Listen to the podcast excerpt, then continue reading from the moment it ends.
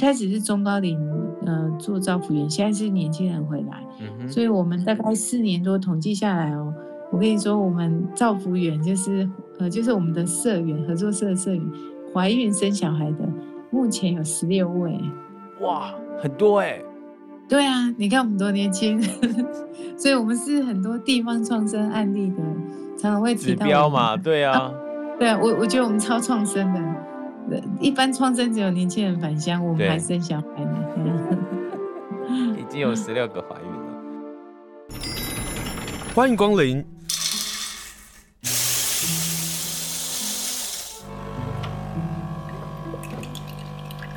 今天的盛情款待，请享用。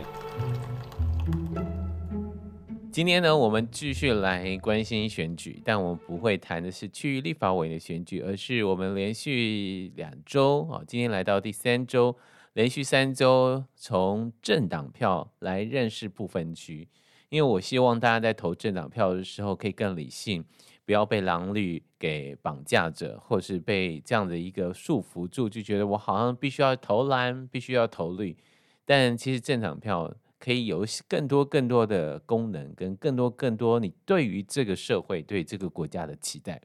今天要访问的是时代力量的不分区的排第一名的人，他叫林依莹，很好玩哦。我我透过他，我才发现，哎，我有个朋友以前在康健杂志时候认识的王梅推荐了他，然后在花莲的苏凡海洋基金会的苏哥苏达珍呢，苏老师呢也推荐了他。那为什么要推荐林依莹呢？今天就来连线访问时代力量不分区的立法委员候选人，他也是呃，这次如果大家投政党票，如果您投给时代力量的话，他又就有机会进入到立法院为国人来服务。Hello，依莹你好，亲盛，各位听众朋友大家好。嗯，我先从你所过去所做的事情让大家来认识你，因为我觉得从一个人过去的轨迹。可以知道他到底想要做哪一些事情，或者是我们值不值得把这宝贵的一票，呃，投给时代力量，让林毅能够进到立法院为我们好好做事。呃，时代力量其实，在花莲，嗯，这一年哇，真的非常谢谢时代力量啊，帮我们花莲抓出许多许多的问题。就我们没有立法委员，可是，在办公室的部分，在时代力量部分，其实就非常认真在为花莲把关哦。那我我们先从你过去是担任过台中副市长，然后你成立了一个叫做柏拉罕的合作社，来谈谈这个柏拉罕的合作社的缘起，到合作社到底做什么事，好不好？嗯，好，呃，我之前其实，在弘道老人福利基金会担任执行长，将近快十二年。嗯，那之前有推不老骑士嘛？就呃，大家所熟悉的不老骑士都是林颖推的。对对对啊，因为就是不老运动，就是从不老骑士、不老棒球哦，像跟苏老师合作不老水手，嗯，等等，其实在台湾，呃，在活跃老化、预防、照顾这一块，算是蛮蓬勃的。可是我就是一直很担心那个长照，就毕竟呃还是会老衰嘛。那这个长照的照顾，从长照一点零到二点零，它好像民众还是会觉得，就是真的呃家人倒下来住院的时候，其实都还是要自己扛。对啊。那如果真的申请政府的长照二点零服务，可能早上来啊，下午晚上怎么办？嗯，就还是去请外劳这样。嗯，所以。我一直觉得，呃，All in One 的服务应该我们要努力把它长出来。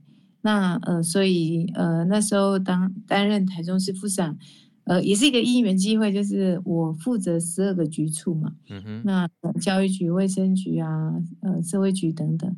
那呃，那因为那时候的嘉荣市长是他是推动实验三法，就是让森林小学合法的。呃，嗯。那时候他当立委的时候。呃，有把它推动成功，所以他在台中市担任市长的时候，他对实验教育非常的重视。嗯哼，所以台中有呃全台湾第一所原住民实验小学。那、哦、呃，当初这个是我的业管的十二个局处的其中一项业务。对，那那那因为我对实验教育不是很熟，因为我是社工背景的，所以我就跑去部落呃拜访那个博物马。呃国小的比利校长，嗯哼，那呃就是跟他谈呃，那他是实验教育，哈哈，对对，他谈他的那个泰雅族的实验教育，哇，我听他讲完我就非常非常的羡慕，我说哦，那孩子读这里很幸福啊，所以我就回家跟我先生，那时候我住彰化，嗯哼，就我就会跟我先生讨论说，哎，那要不要？我们就搬进部落，我们就两天哦，就决定就搬进部落。所以我是就在当副市长的时候，我就呃是呃就就是住在就搬搬到和平的这个部落去。对，就是台中和平达官部落。Uh huh. 那对，那那我因为我我其实副市长呃我们呃败选就是呃工作告一段落，事实上我已经住在部落一年多了。嗯所以我我就想说，哎，那那这样刚好啊！这次工作转换，我一直很想做 All in One。那我希望，呃，那我我自己也想要当造福员，因为我是社工背景，其实一直都是做呃管理职、执行长之类的，所以我并没有真正自己照做过照顾。那所以，呃，我我觉得，那我就从我我也不想搬离部落，那我就住，我就从造福员开始做啊，那。部落也很缺工作啊，因为大家都人口年轻人都外流。对，那可是老人跟身心障碍很多啊。如果呃我们自己可以有在地的照服员，那也可以就是呃有这么多照顾需求，也有就业机会啊。所以我就跟我们部落人就是呃鼓励他们也开始投入照服员。嗯，那一开始我们其实是在一个呃红杏学居护所，就是它是一个护理师开的居护所下面，嗯哼，担任照服员。那可是大概推，其实我们大概半年以后，再有十来个照服员的，所以，呃，他还信学，信学是一个护理师啊，他也很鼓励我们成立部落的一个在地的长照单位。对，那那刚好啊，就是我我记得大学的时候我是读逢甲合作经济系，uh huh. 我我本身就学合作社的，oh. 那我一直对合作社很有兴趣，就像主妇联盟这样啊，就是通过合作社的组织可以去。呃，真正解决一些社会上的呃问题，这样。对那呃，特别是劳动合作社，他就不会呃，就是呃，就是有剥削啊，就呃，可以让劳动者自主，就是像我们部落的人可以自己呃共治共享。对我我我觉得哎，这很好，因为特别我可能三个孩子如果真的呃都毕业哈，我我是住十年，我可能就也许我会搬离开部落。所以我一直想说，我应该要要推这个长照，一定要帮忙部落生根在地的一个组织。然后那我觉得合作社就最适合啦。嗯哼。啊，所以我们就成立这样的一个布拉汉共生照顾劳动合作社。那那布拉汉是泰雅泰雅语的意思，对，就是它是呃烤火围在一起，哦、就是。绕一圈，有没有？围在一起的烤火，要围在一起才叫布拉汉哦。所以它就是一个互助，嗯，呃，兴旺的意思嘛。对呀，所以这是部落起啊，帮我们取的一个名字，我们都很喜欢这个名字，这样。嗯，所以我们就这几年就成立了布拉汉共生照顾劳动合作社。那呃，我们大概现在目前有就七十个。哇，这么多！嗯、你说造福员这么多、啊？对对对对。嗯哼。我们是呃，我们我们住和平嘛，台中和平很大哦。台中和平是那个台北市面积的三点八倍。这么大？对啊，超大哎、欸！九个部落，我们都有服务啊，都都是各地，就是呃，可是我们只有大概一万人口。嗯。对。就是都很偏远呐，像我我我，你看我上上就是几个礼拜前我去那个离山环山嘛，我从达观哦，达观是大安溪沿线，是靠近卓兰哦，我要到我们和平的哦，一样也在和平是呃环山，就是环山部落这边，呃离山环山，我我们起我是早上四点多起床要到。我我们要到古关大甲溪古关，就是要去过管制哨，嗯哼，就大概要就就要一个半小时。那过管制哨到环山要两个多小时，就光绕一个人这样和平啊，就就要四个小时。所以，我们花莲人不要再抱怨说花莲太长太大了。其实西部有很多更 大的地方啊，哦、光是台中对啊，对啊，真的很远呢。可是那也显现出来，路还不通哎，对啊。九二一到现在没有通哎，就是都要都要都要过管制哨的。好，九二一有九二一的问题，因为九二一明明有很多很多的钱，但不知道为什么过了这么多年，还有很多的问题没有办法解决。哈，这是另外一个问题。可是你刚刚这样讲下来，这么大一个面积，就只有一万的人民居住。嗯，那其中我相信还有必须要扣掉很多的孩子都不不是住在台中的这个数字啊，也就是人口这么的稀稀落落的情况之下。照服员在各个据点的服务，他减得更吃紧吧？对，但是我们其实就是我们这几年让很多年轻人返乡，uh huh. 就他们发现，就是我们在部落的呃照顾的工作，大概如果他们愿意做，是三四万或甚至五万都有可能。嗯哼。就就是他们愿意投入的话，那这个薪水，呃，你看到这几年，其实我们和平可能大家比较熟悉古关哈，它这里是有温泉观光区嘛，对。可是这三年疫情下来，其实是很不稳定啊，在那边就业，呃，其实那个饭店业大概都没有办法开啊，餐饮业是都有影响。对。那但是我们这这这几年疫情三年，呃，其实我们的长照工作的收入。大概都在九成以上，都很稳健呢。所以呃，我们呃这样子一开始是中高龄呃做照服员，现在是年轻人回来，嗯哼。所以我们大概四年多统计下来哦，我跟你说，我们照服员就是呃就是我们的社员合作社的社员怀孕生小孩的，目前有十六位。哇，很多哎。对啊，你看我们多年轻，所以我们是很多地方创生案例的。常常会指标嘛，对啊，啊 对啊，我我觉得我们超创生的，呃，一般创生只有年轻人返乡，我们还生小孩呢，已经有十六个怀孕了。但博拉罕合作社啊，嗯、这劳动合作社是造福员嘛？造福员就是啊、呃，来到这个家一两个小时，到下一个这个家一两个小时这样。那在服务上面，并不是那么的长期的陪伴这个年长者，这个是部落的需要吗？又或者是？比如说，因为我自己在照顾我爸嘛，嗯、但呃，我们从造福员的服务到后来申请了义工，因为呃，老爸行动不便的关系，嗯、那我为什么就不申请义工呢？也就是说，呃，伯拉罕劳动合作社的存在跟义工的关系，嗯、我相信你曾经做过副市长的，你一定有一些的想法。嗯嗯，其实我因为我们这几年哈，就是有、嗯、因为台湾呃，一时候那时候我当红道执行长的时候还没有居家医疗政策，嗯、那这几年台湾已经推动了，所以也因为有这样的政策，嗯、我们是照服员跟居家医师、护理师、营养师，就是跨专业做整合。有那这样的整合之下，呃，你知道我们呃，其实我们是重症返家，我们有提供二十四小时的服务。就是我们呃可以做完整的一个照顾服务，这样。那、哦、你是说重症要回家，呃、他不要住在医院了，嗯、不要再让他住在医院，而能够想办法回到家，不管是恢复原来的生活的这样的一个习惯，或是让他恢复的身体更好，是这样吗？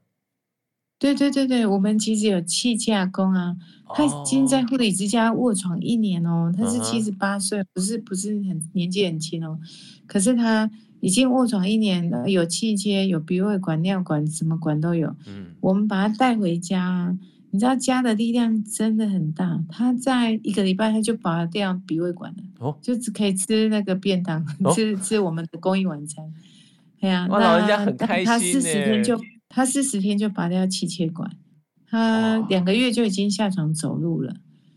所以，所以后来他是八级变二级的一个非常成功的案例。你觉得那个成功的原因到底是什么啊？你觉得那个他的改变到底是什么？呃、就是居家医师跟跨专业的整合。就、uh. 呃，像我们有居家医师，还有我们有照服员，而且我们是二十四小时大轮班的服务哦。Oh. 就整个部落的力量，就是我们为了阿公，我们都去学口腔抽吸呢，就是学抽，uh huh.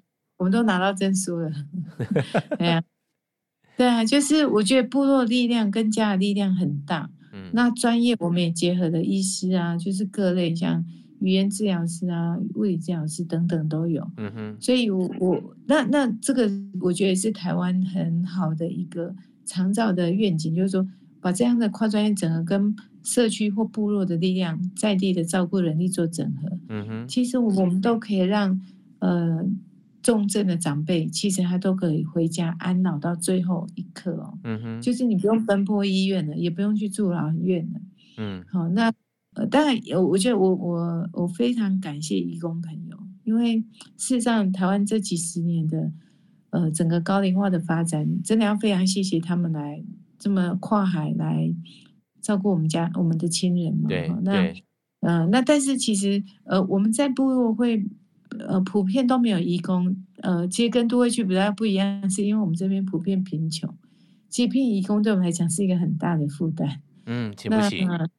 对，所以本来他就不，我们这边会聘义工的也会比较少。那，呃，那另外当然我们后来研发出来，像你看哦，八级变二级，我们只花了大概两个月，嗯，那两个月他其实接下来根本也不用二十四小时啊，嗯，他就就简单的陪伴。我们有算过啊，阿公后来就是很健康的活了。两年哦，哇！那他如果一直卧床，他一每个月四万块的惠之家的费用，对，简单算了哈。那你看到一一一年是十十二个十二个月，这样是四十八万五十万嘛？对，你两年就一百万哦。可是我们那时候八级二级把他带回来，我们算一下，其实花不到四十万呢。他你看一百万对比不到四十万的，嗯，这样的照顾的支出。那更重要的是他的生命品质无价，对，他不是卧床天花板人生这样子在等死等了两年，嗯，这么辛苦的躺在床上，你真的很辛苦哎！大家可以想象，你回去躺床就是躺两天就好了，有啊，躺天。我我在照顾我年迈的老爸，老爸也会用这个词。老实说，一开始啊，我还是不大懂。他说我不要在医院，嗯，这样很辛苦。嗯，我心想说，你就躺在床上，会有什么好辛苦的呢？可是，可是我我我说实话嘛，对不对？可是后来就真的发现，真的很辛苦。对他来讲，他宁愿下床，他宁愿回家，也不要一直躺在那个呃床上。你说的，他一直看着医院的天花板。对，真的天花板人生，而且你在医院，我真的会住到意识混乱。有啊，真的。对啊，呃，有一本书我很推荐大家，好，它叫做。直线想回家的心愿，直线想回家的心愿。嗯哼，对对，它是日本藤田爱护理师写的一本书，里面哦，我看的那个案例都好感动。就是呃，整个全球的趋势，长照的趋势是让你可以回家安老。是是是。那对，那可是你要返家安老，你一定要非常高专业。就是你，特别台湾的医疗很进步。我们如果在家的专业不够，就动不动就会去就医，我就奔波医院，很累。那也不一定顾得好。我们在，你知道我们的居家医疗，呃，我们跟傅傅医师合作啊，其实他是非常精准医疗跟精准照顾。哎，我们其实医生他其实常常就是会看他的状况，我们造福员回报，他就可以调药了。他就调的药，不会是你一个药吃三个月都吃一模一样的。对，后来大家都自己当医生，哦、自己调药吃。我我觉得我们是可以用这样的高专业来好好照顾呃我们这些呃长照失能的长呃亲人呢。嗯，好，今天访问是时代力量党的不分区立法委员的候选人，他是林依莹。那这次代表时代力量党，那如果要支持他的话，就是要把你的政党票投给他。那他过去呢，除了担任台中市的副市长的工作之外，他另外也成立一个伯拉罕的劳动合作社，希望能够串起居家照护的生态圈。而这个工作是辛苦的，但是对于长者来讲，如何能够安心终老呢？是他过去一直在做的这个事情。访问的是时代力量不分区的立法委员林依莹。这次的大选，其中我们会领的三张票，一个是总统跟副总统，你要投给谁？另外一个是区域立法委员，或者是平地立法委员，或者是三地原住民的立法委员，你要投给谁？那还有第三张票呢，就要投的是政党票。我希望在花莲，我们要开始思考，除了国民党。除了蓝军、除了绿军、民进党之外，你有没有其他的选择？比如说民众党，或者是时代力量党，或者是上次我们访问的绿党，那就是希望让大家能够透过这些不分区的立法委员他的想法，他过去的所作所为，你会发现立法委员特别在不分区立法委员的专业性的要求就是更形重要了。因此，当我们在投政党票的时候，请不要只要看蓝绿而已。请不要只是看政党，我们来看看这些挂在前面的这几名的立法委员的候选人，他们的专业到底在哪里？他们又希望透过立法让台湾变得更好。那今天连线访问是林依莹，你刚刚说伯拉罕的劳动合作社现在在造福员部分已经达到六十几个人了。嗯嗯，是啊，是，嗯，就是，所以我们在部落已经发展出蛮多共生社区，就是我们呃一般居家服务其实是到家嘛，对啊，就是到宅服务。对，可是我们都会鼓励长辈还是要出来参与，嗯、所以我们这边其实有一个共生基地，是我们的呃，就这几年慢慢打造哈，就是它现在是部落生活美术馆。那我们这边有养鸡，有香草园。那我们有一些失智症长辈来哦，他是呃，就是呃，礼拜一到礼拜五都来。那 呃，他会帮我们呃，因为我们在部落有鼓励我们失能的个案都养鸡，那他们可以在家养。十只养五十只，最多五十只哈。那、uh huh. 呃，那我们呃，那个都蛋鸡。那他每天就擦那个蛋吗？对对对对，他就是会每天，就是他们呃，我们在不同部落养，那他们、uh. 呃的鸡蛋会送到我们布拉汉的共生基地。Uh. 那我们失智症的长辈就会帮他擦鸡蛋，这样。Uh huh. 那我们在宅配卖鸡蛋，那他们都有收入哦。就是我们呃养五十只鸡的。大概呃一个月都有六七千块的收入，哎，很多哦。对他们，对呀，很多哦。对他们来讲，呃，其实这个，因为他们已经失能卧床了。对，我们还有我们还有一个高价的那种鸡舍，就是让轮椅族的，就身、哦、身上的，他也可以养哦。对啊，你知道而且都养的非常好。那会不会有很多老人家找你说，我也要养鸡，我也要养鸡蛋，我也要生鸡蛋？我我今天赶回来就是去 离能部落盖鸡舍。我们今天有两个长辈，一个失智症长辈，他们要盖新鸡舍。嗯，这样会不会也让长者跟长者串联起来了？就是您说到的是让他们走出来，让他们跟这个社群、跟这个部落继续有连接的关系。然后呃，减缓失智的问题。是啊，是啊，对啊，对啊，所以这个我呃，我觉得就是在部落这几年，就是除了 All in One 服务，我刚刚讲的重症返家二十四小时，嗯、还有呃跨专业整合的服务。嗯。那另外呃，像养鸡的推动，哦，那呃那共生基地的推动，那还有我们这边跟很多呃孩子就是。呃，自由国小、博马国小，他们也会来我们这边当志工。哦，像我们的公益晚餐呢、啊，大家可能对和平区比较熟悉是古关。那达观这边其实我们是大安溪沿线哈，嗯、哼呃，我们这边其实是蛮淳朴的，就是也比较大家比较不知道的部落哈。就那那沿线其实呃。我们是今年才开了一家便利商店，不然我们是我住进来七年了。嗯，我们是整条线是没有任何便利商店跟加油站。那呃，就是你说餐饮店也都很少很少，所以长辈的晚餐有时候都是一杯热水加饼干就解决。所以我们在呃部落的安息日教会这边，我们有呃就双旗教会哈这边我们有一个公益晚餐。的厨房，那、嗯、呃，我们每天呃傍晚煮，呃，其实自由国小呃周三是读半天，嗯、哼他们周三下午就会轮流来当打菜志工，哎呀啊，所以呃这些照顾其实是呃都结合部落的各项的力量，所以呃其实我们自由国小很可爱，他们有棒球队，他们今年参加澎湖菊岛杯哦。然后全国八十几队，他们拿第四名哦，很厉害。哦，我想那个部落的老人家都很开心啊。对啊，对啊，我们部落的他们这些棒球队的球员哦，也是我们打菜自工，他们都会轮到他们就会跟教练说：“教练，今天换我打菜喽！”就帮就跑去跑去那个厨房，而且你知道吗？他们很可爱，他们有时候看到自己阿公阿嬷的。那个便当都有他们的名字啊，对对对对，好像就看到自己阿公阿妈，还多打一点嘛，就对对对，多打一点，很可爱。阿公，你要多吃一个肉，好，多吃一点青菜哈，或者蛋呢也多一点，这样做了这些事情，其实也是引发你要去想办法能够进入到立法院的原因吗？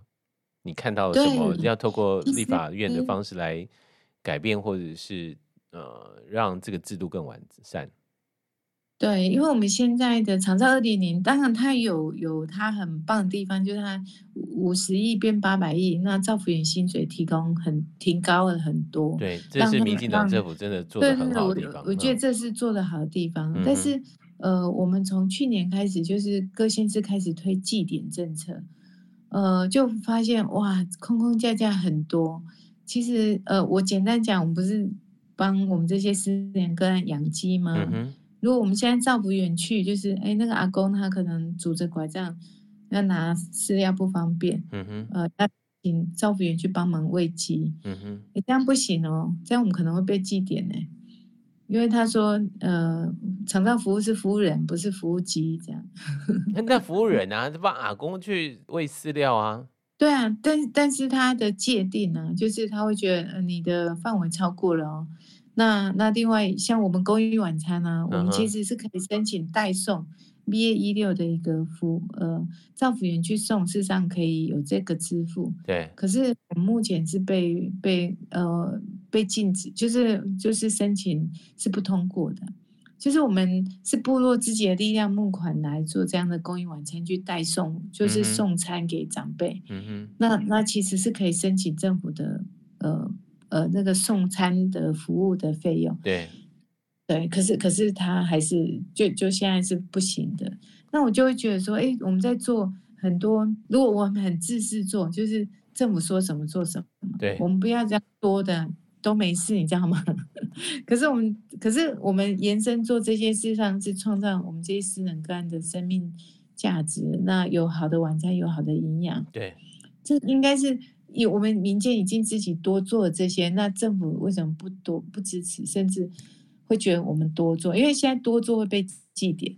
曾经有一个，嗯，你说、呃、有一个阿妈，她是就是不不是我们台中市，是其他县市，就是她，呃，就是一阿嬷是一楼，就是过过年快到了，就请照服员一楼扫到三楼，那就扫多一点这样啊，但是也在核定的项目跟次数，也在服务的时间里面，嗯哼。结果，呃，就被记一点了。那他也没有跟他收钱哦，照长照单位也没有跟阿嬷多收钱。对，那被记点原因就是做太多。不是，我不是希望老人家活得健康吗？活得久嘛？然后所以才会有这种服务的方式嘛。那如果他多做，不是一件很好吗？但因为我我自己也在地方，我其实理解，就是台北的长官们的设定是。避免横出枝节，就是多收费啦，或者多赚钱这个问题所导致的相关的问题，他干脆就直接告诉你说，这个你就按照这个表格来做。可是因地制宜，当你到了台中的古关，这里是泰雅族的部落；当你来到花莲，可能是这里是布农族的部落。好了，然后各地方的状况是不同的时候，它的地幅辽阔跟年长者的需要不同的时候，它就会产生这些问题嘛。对啊，你你看了，我们还有个陪同外出，他就一定要三十分钟。可是好，那个阿嬷出去，他说那个他走不动，要回来，他只走了二十分钟。哎、嗯，那要站在墙壁外站满三十分钟才能进来。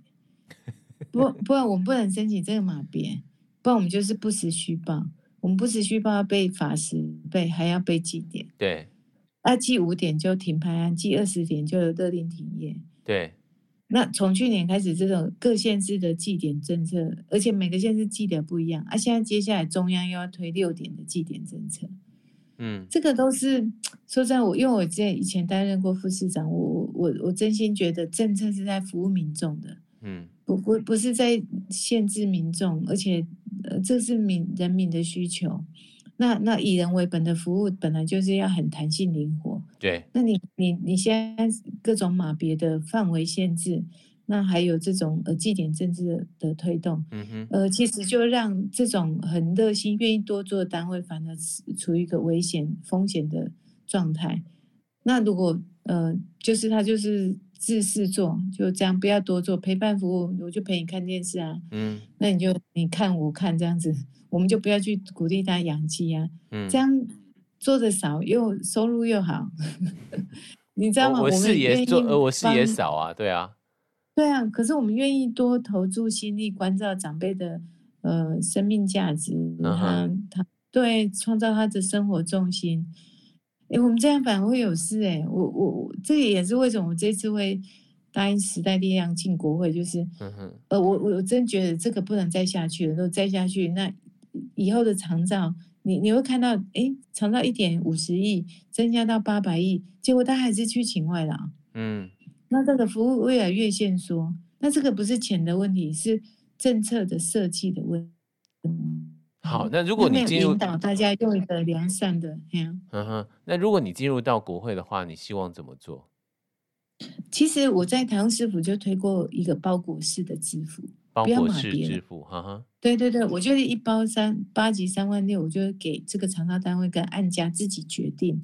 呃，你们呃，可能比如说今天呃天气好，天气不下雨，那可能当下的状况需要的服务，你们自己当下谈定就好了，不用再还要回报居都，居都还要再打电话给 A 个管单位。嗯嗯嗯，像我们譬如说阿公阿妈。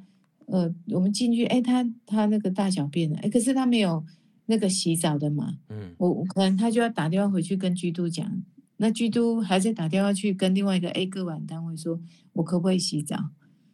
哎，我们为什么不能看着他需要洗澡就帮他洗澡呢？就是在表格上面勾选就好了，这些这些这些做了，然后我们表格填清楚就好了。你的意思是这样的？对啊，对啊，对啊，对啊，像我们有一位瑞典造福员，是我们台湾人，他在。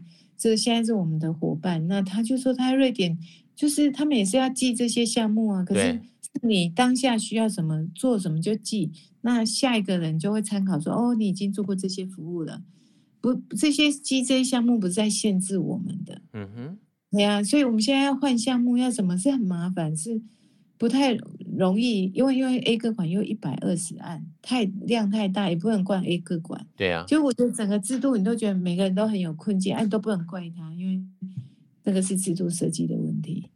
可可是大家就非常的拉扯。那、嗯、一线服务的人，就是如果真心想要哇，会做很多创意啊，或做很多很好的设计的人，反而是有绩点风险。对，这个我都觉得哇，这这很不应该啊，对啊。那重症的照顾就要放宽外劳。那其实我我说一开始，呃，我们在部落这几年已经居家医师啊，跟你看我们的长照的需求，创造这么多就业机会，对不对？对，那都就是一举数得，而且我们的很多年轻的照服员泰雅族语都变好了。还做文化传承呢，因为因为我们必须要跟这些爷爷奶奶沟通。对呀、啊，就要跟我们的雅基武大师沟通 聊啊，他会讲他的生苦。对呀、啊，那那其实这么就虽然是一个长照的困境，可是我们、嗯、呃也因为这样的困境，呃，其实危机就是转机嘛，那就创造这么多效益，那应该可以好好把台湾的整个照顾团队发展起来，不是又去开放外劳，那我们又不重视移工人权。那那不重视移工人权，其实我们的外劳朋友来到台湾，不是天生要，就是不是原本就要来逃跑的，一定都是在这边适应不良才逃跑嘛。那我们现在台湾已经有八万多名的黑工了，那那这个黑工，那这个衍生的很多的社会的问题，那还有就是，那你你如果再开放，那那你就更多很给黑工了。对呀、啊，对啊，那大家现在不是。呃，最近很红的那个复读青年，有啊，就是你看到真的很心酸呐、啊。哦，那个哭片，那个 看了会哭的电影，对。对啊，你没有身份的人在这样的社会生存着，嗯，是那么那么的辛苦。这边还有，其实台湾还有很多黑宝宝，就是生下来的孩子，生下的宝宝没有身份。哦，那个是社会大问题耶。对啊，啊，你如果我们开放外劳之后，又没有真正解决到我们的。照顾的问题又衍生这么多，创开就是那那又有这么多人权的议题，嗯哼，呃发生，那谁会要来承担？是我们下一下一代的孩子要承担呢？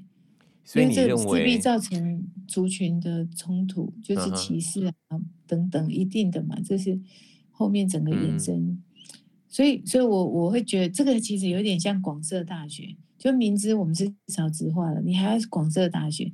现在变成退场机制这么困难，对，延伸这么多纷纷扰扰，对，对不对？那之前做真正的人，现在这些这些衍生出来这些问题，谁在承担？是我们嘛？当下的现在啊，对啊，对不对？又影响我们现在所有的教育啊，对，孩子，对不对？这个，所以我说开放，我们面对台湾二零二五就是超高龄社会，在一年内、嗯、就是超高龄社会了。我们 就当我们想要。便宜形式的让外劳能够更多的时候，别忘了台湾对于这些移工们的人权，还包括了这些呃移工因为许多的问题而逃跑的问题，依旧存在的时候，无法解决问题的时候，而面对我们常照问题的时候，我们却没有看到一个地方其实可以有自己照顾自己串起来的一个力量，是这样。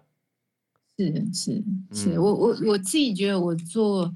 做了造福员，我做了居居家督导员，我做了 A 个管员，嗯，就是每个呃实务的工作，我在这几年我都很真实的参与过，嗯，所以对我我觉得现在长照的二点零的复杂是，我觉得是坐在上位者很难改的，因为他不知道中间这些他们制定这么复杂的制度要要怎么解的，我我觉得他们应该是非常困难，嗯，那那所以我觉得这次真的也谢谢实力啦，因为。